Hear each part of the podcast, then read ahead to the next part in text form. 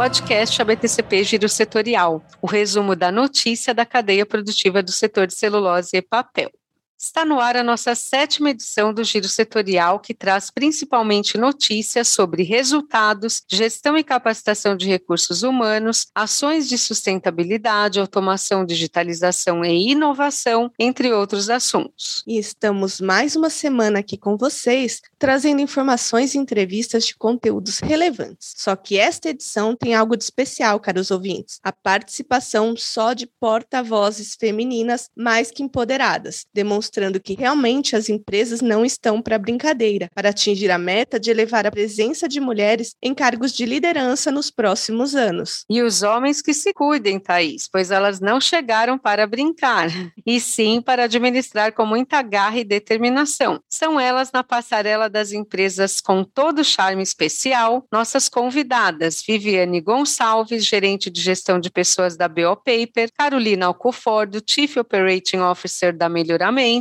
e Isabel Mônica de Freitas, analista de relações institucionais da Senibra. Dando início ao primeiro bloco deste podcast Giro Setorial, a Melhoramentos ampliou suas vendas em 53% no primeiro semestre deste ano. No período, todas as unidades de negócio apresentaram crescimento e contribuíram para o aumento de 108% nas vendas do segundo trimestre em relação ao mesmo período do ano anterior. Além disso, a empresa elevou sua receita líquida em 50 33% no acumulado deste ano, janeiro a junho, comparado com o mesmo período de 2020. Entre outros dados, gostaríamos de destacar aqui o EBITDA, lucro antes de descontados, impostos, juros e depreciações e amortizações, que apesar de negativo, apresentou melhoria de 84% quando comparado com o segundo trimestre de 2020 e 1.510% de melhora em relação ao acumulado de seis meses. Esses resultados estão refletindo a retomada da receita e maior eficiência dos custos, um resultado dos esforços operacionais iniciados em 2020. E podemos dizer que é fruto de um novo modelo de gestão regido por uma governança corporativa independente. Contribuindo para esses resultados está a Chief Operating Officer da Melhoramentos, Carolina Alcofordo, da companhia desde maio de 2020, onde atua principalmente frente às áreas de controladoria, finanças e suprimentos, TI Estratégia em novos negócios e apoio a relações com investidores. Nossa convidada especial, a Carolina Alcofordo, respondeu à seguinte questão, contextualizada da seguinte forma: a Melhoramentos implantou seu novo modelo de gestão em 2019. Logo em seguida, teve início a pandemia da Covid-19. Como você avalia, Carolina, os desafios e oportunidades gerados para a companhia neste último ano e quanto eles contribuíram para estes resultados significativos do balanço da Melhoramentos? O início da pandemia trouxe bastante incerteza né, para todos os mercados. E isso teve um impacto bastante significativo para a gente no nosso segundo trimestre de 2020. O fechamento das livrarias e escolas e a incerteza do funcionamento das indústrias impactaram diretamente na nossa receita. No meio desse processo, a gente também estava lançando um novo produto, o Clarium, que é um produto com maior tecnologia e maior nível de alvura. No meio da pandemia, a gente tinha, além de desafio de ajuste de produção, o desafio de desenvolver esse novo mercado no meio de um lockdown. O segundo semestre de 2020, a gente já começou a ver como seria de fato essa nova realidade. Então, o mercado começou a apontar um aumento no consumo de embalagens para delivery, um aquecimento da indústria puxado pelo e-commerce, trazendo uma grande demanda para o segmento de papel e celulose. A alta do dólar também que aconteceu no meio de tudo isso beneficiou a produção nacional que tornou a fibra de alto rendimento também atrativa para alguns segmentos. No, na nossa gestão, o nosso foco foi em expandir a receita, otimizar a produção e trazer ganhos operacionais significativos para que a gente conseguisse recuperar o nosso resultado assim que o, o mercado retomasse. Então, o nosso olhar né, de priorização em 2020 ainda gerou ajustes de produção, ajustes de estratégias comerciais, que trouxe a, melhoramentos no primeiro semestre de 21 uma recuperação expressiva nos negócios, com a receita acumulada do grupo 53% superior ao mesmo período de 2020, um recorde de vendas na nossa unidade florestal e uma melhoria significativa do nosso EBITDA.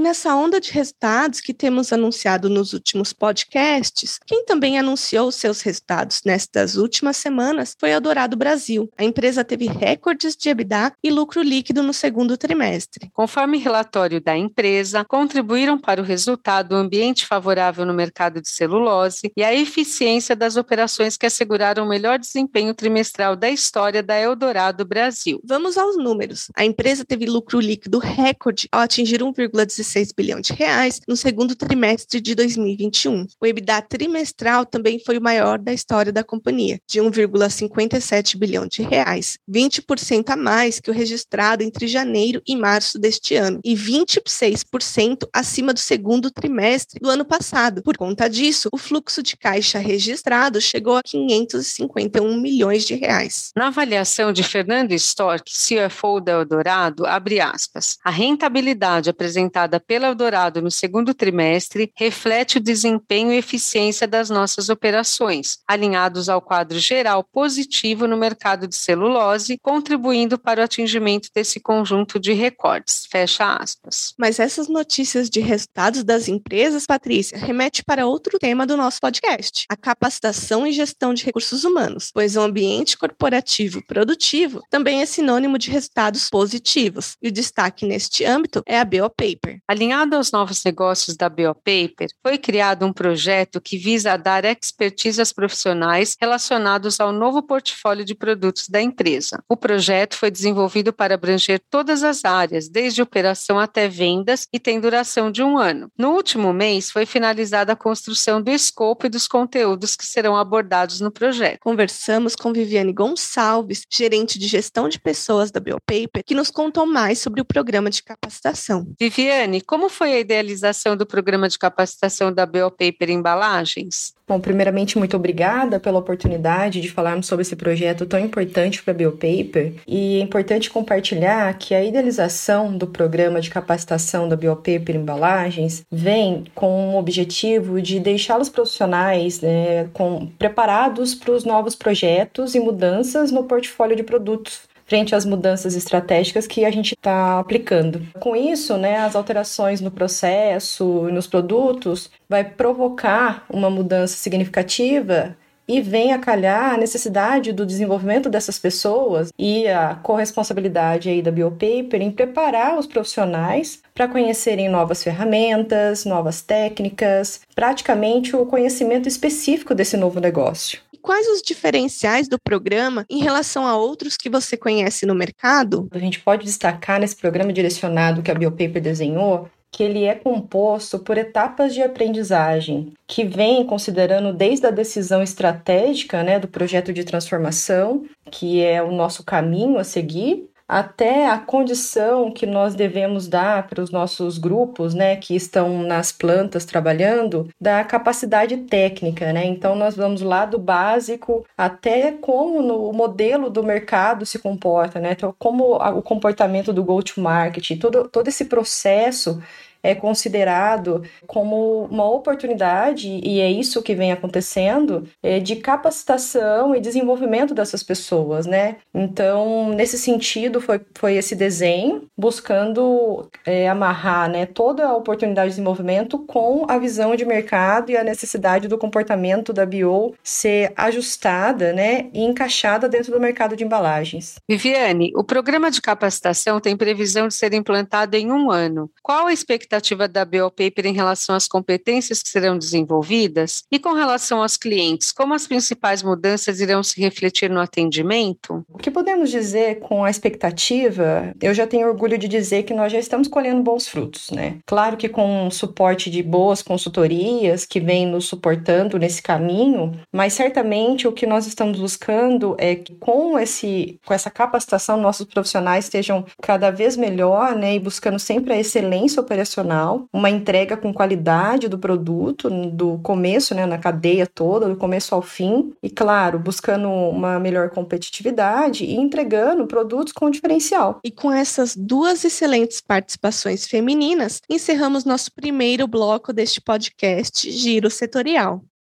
Podcast ABTCP Giro Setorial, o resumo da notícia da cadeia produtiva do setor de celulose e papel, para você ficar por dentro do que está sendo feito pela nossa indústria.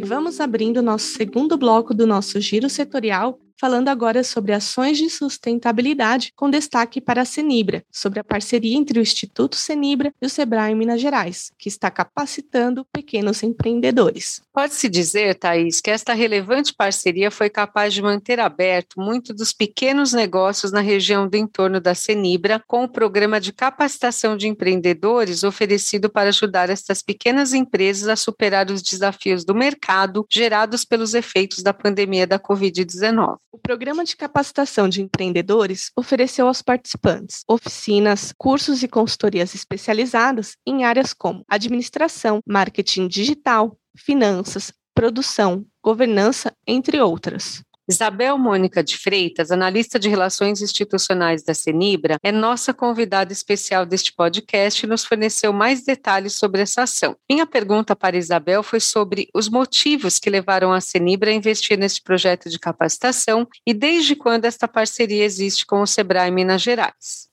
Vamos ouvi-la? O primeiro motivo que levou a Senibra a investir neste programa de capacitação de empreendedores foi a responsabilidade social, visando garantir a sustentabilidade e competitividade dos empreendimentos além de ser uma oportunidade de formação de novos fornecedores locais. Esta parceria teve início em novembro de 2020, porém ressaltamos aqui que há vários anos Senibra e Sebrae realizam capacitação e qualificação de empreendedores nos municípios de atuação da empresa. Isabel, durante o desenvolvimento deste projeto de capacitação, o que mais chamou a atenção da Senibra quanto ao nível de conhecimento sobre gestão de negócios pelos participantes? O que mais chamou a atenção da Senibra durante a execução do programa de capacitação foi o pouco conhecimento e utilização mínima das mídias digitais como canais de divulgação e comercialização dos produtos pelos empreendimentos, assim como o baixo nível de conhecimento da saúde financeira e gerencial dos negócios, pois a grande maioria não sabia precificar adequadamente seu produto, não realizava controle do fluxo de caixa e não conhecia a real situação do negócio com relação ao faturamento. E fechei nossa entrevista perguntando a Isabel quais foram os principais resultados obtidos pelos participantes e qual o significado deste projeto para a empresa. Uma boa gestão do negócio é fundamental para o sucesso e perenidade de qualquer empresa, sobretudo em momentos de incertezas. Ao longo das capacitações, percebemos uma evolução no nível de maturidade e gestão dos empreendedores nas temáticas já trabalhadas. Identificamos a adoção desses empreendimentos no controle do fluxo de caixa, na precificação mais adequada de seus produtos e no melhor posicionamento nas mídias digitais, como a utilização do WhatsApp Business, Instagram e outras redes sociais para divulgação, exposição e comercialização de seus produtos.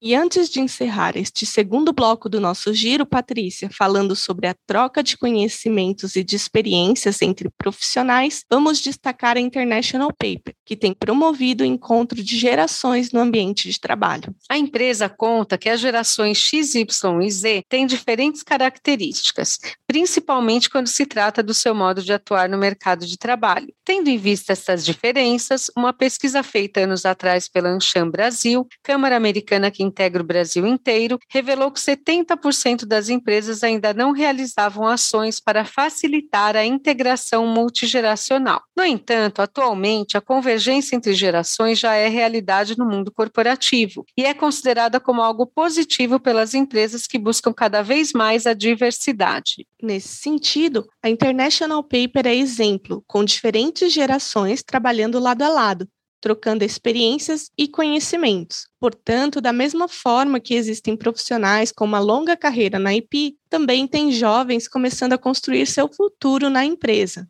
Citamos aqui sobre a International Paper o caso de José Teixeira, coordenador de silvicultura, e de Bruna Dinofre, líder de silvicultura, dupla que trabalha na unidade de Mogi Guaçu. Atuando há mais de 30 anos na International Paper, José divide toda a sua experiência com Bruna, que tem 27 anos e evolui diariamente com as orientações de seu coordenador. Outra situação comum na International Paper, caros ouvintes, é ver o amor e a dedicação sendo passado de geração em geração, como é o caso de Márcio Ajudarte, analista de custos da unidade de Mogi Guaçu, que começou sua carreira na IP em 1997 e, mesmo sem querer, influenciou sua filha, Camila Ajudarte, a construir carreira na mesma empresa. E com essas ações e histórias inspiradoras da Cenibre International Paper, Thaís, vamos fechando nosso segundo bloco do Giro Setorial, o resumo da notícia da cadeia produtiva do setor de celulose e papel.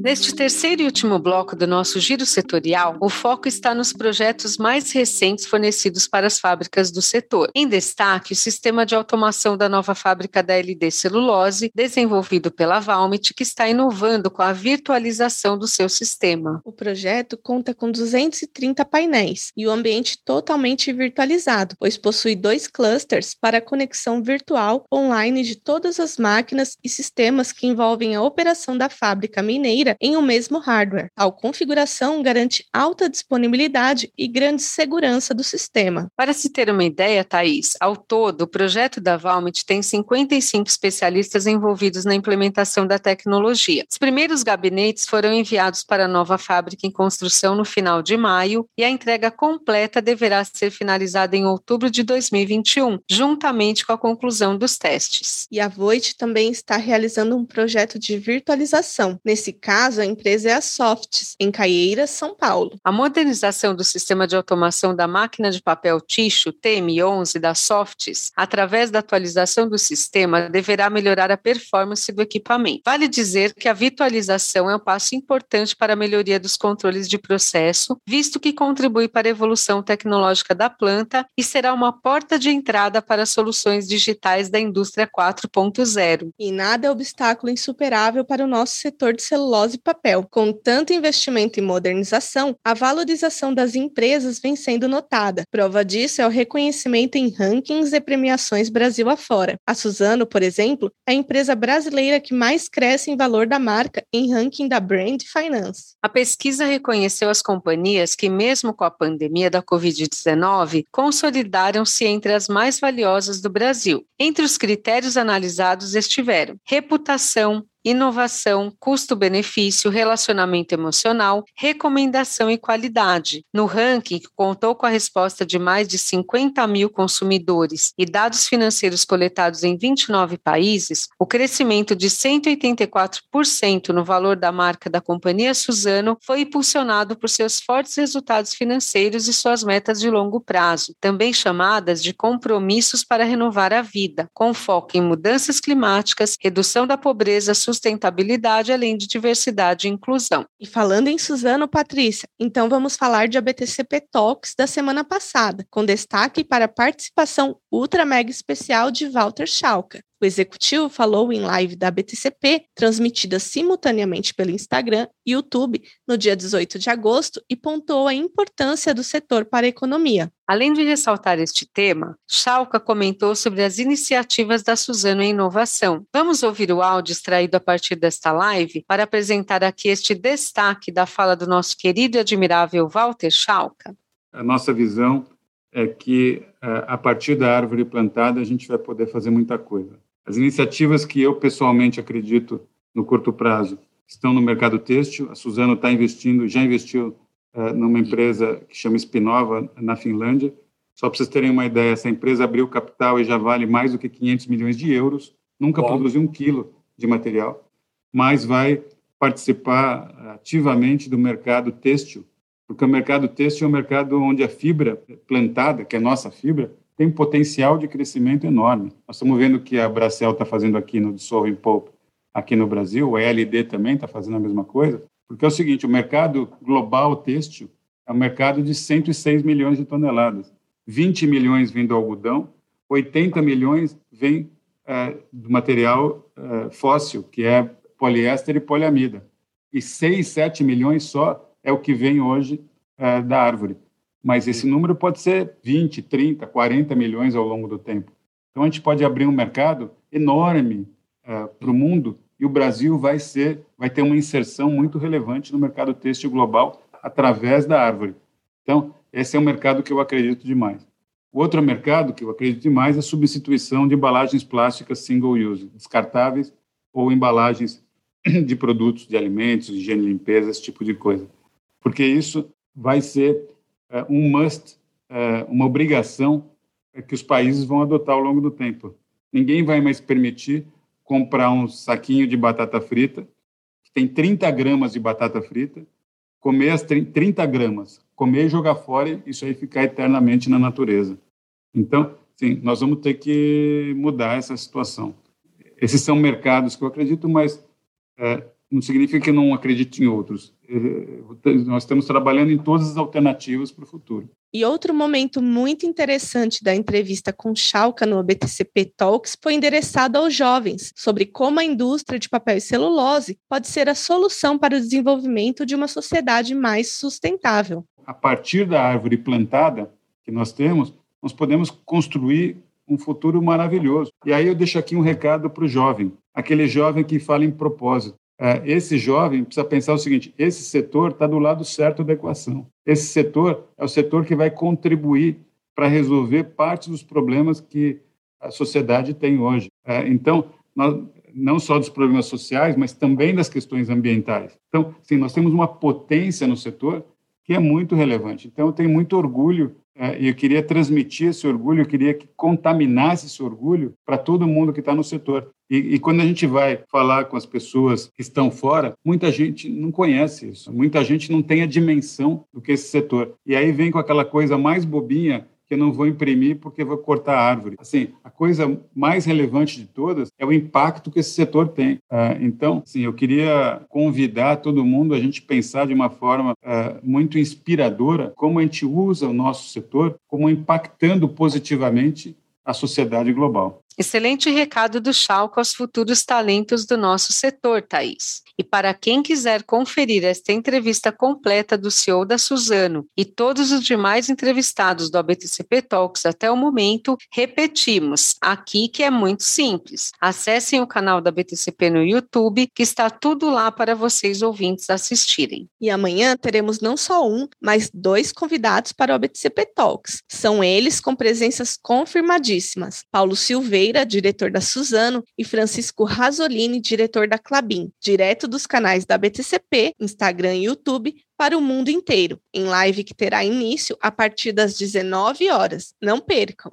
E deixando nossos ouvintes ansiosos à espera do ABCP Talks de amanhã, Thaís, vamos registrar nesse nosso giro setorial, sétima edição, um reconhecimento conquistado pela Norium pelas suas contribuições sustentáveis. A empresa foi reconhecida como categoria ouro pela Ecovadis por suas ações de sustentabilidade. Essa classificação coloca a empresa no top 3% das mais de 75 mil empresas avaliadas pela Ecovadis, que é provedora global de classificações de sustentabilidade. Este último reconhecimento do progresso da Norium na área de sustentabilidade segue outros acontecimentos recentes. No início deste ano, a empresa juntou-se ao Pacto Global das Nações Unidas, a maior iniciativa de sustentabilidade corporativa do mundo. E assim, com mais notícias dignas de reconhecimento, vamos fechando nosso podcast com outro outro destaque. A catarinense Carton Cup recebeu um dos mais importantes certificados globais de segurança alimentar. Há mais de 10 anos no mercado e atendendo a grandes nomes do ramo alimentício, a Carton Cup recebeu o selo FSSC 22000, um dos mais importantes certificados de segurança alimentar em nível mundial, reconhecido pela Global Food Safety Initiative. A empresa, que fica localizada em Blumenau, Santa Catarina, precisou adaptar diversos procedimentos para receber o certificado. Todas as matérias-primas, como papel, cartão, tinta e desmoldantes, já eram food grade próprias para contato direto com alimento, mas a segurança alimentar ia além disso. Conforme o diretor executivo da Carton Cup, André Marim de Iglesias e Vieira, a empresa precisou focar em pontos como a política e produtos de limpeza utilizados, óleo dos compressores, padrões de higiene dos colaboradores, padrões de manutenção,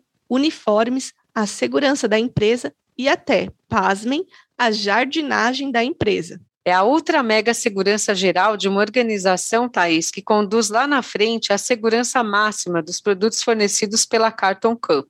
Encerramos por aqui nosso podcast Giro Setorial sétima edição, convidando todos os nossos ouvintes a nos enviar mensagens com seus comentários, sugestões e críticas para o e-mail podcast@abtcp.org.br. E agradecemos a todos pela audiência, lembrando que na próxima semana não teremos giro setorial, e sim o nosso famoso podcast Revista o Papel em Minutos. E teremos como destaque, Thaís, convidados de empresas quase centenárias, como a Irani, com seus 80 anos, e colunistas para falar também sobre lifelong learning, o tema da vez nas empresas, e sobre o mercado de papéis ticho, entre outros temas. Além de tocar em um tema mais que importante, Patrícia, tecnologia que gera produtividade, que será abordado por uma convidada, autora de um trabalho técnico desenvolvido entre a Clabin e a Universidade Federal de Minas Gerais. Portanto, contamos com a sua audiência e preferência também na próxima semana. Muito obrigada a todos e a todas e fechamos assim o podcast ABTCP Giro Setorial, o resumo da notícia da cadeia produtiva de celulose e papel.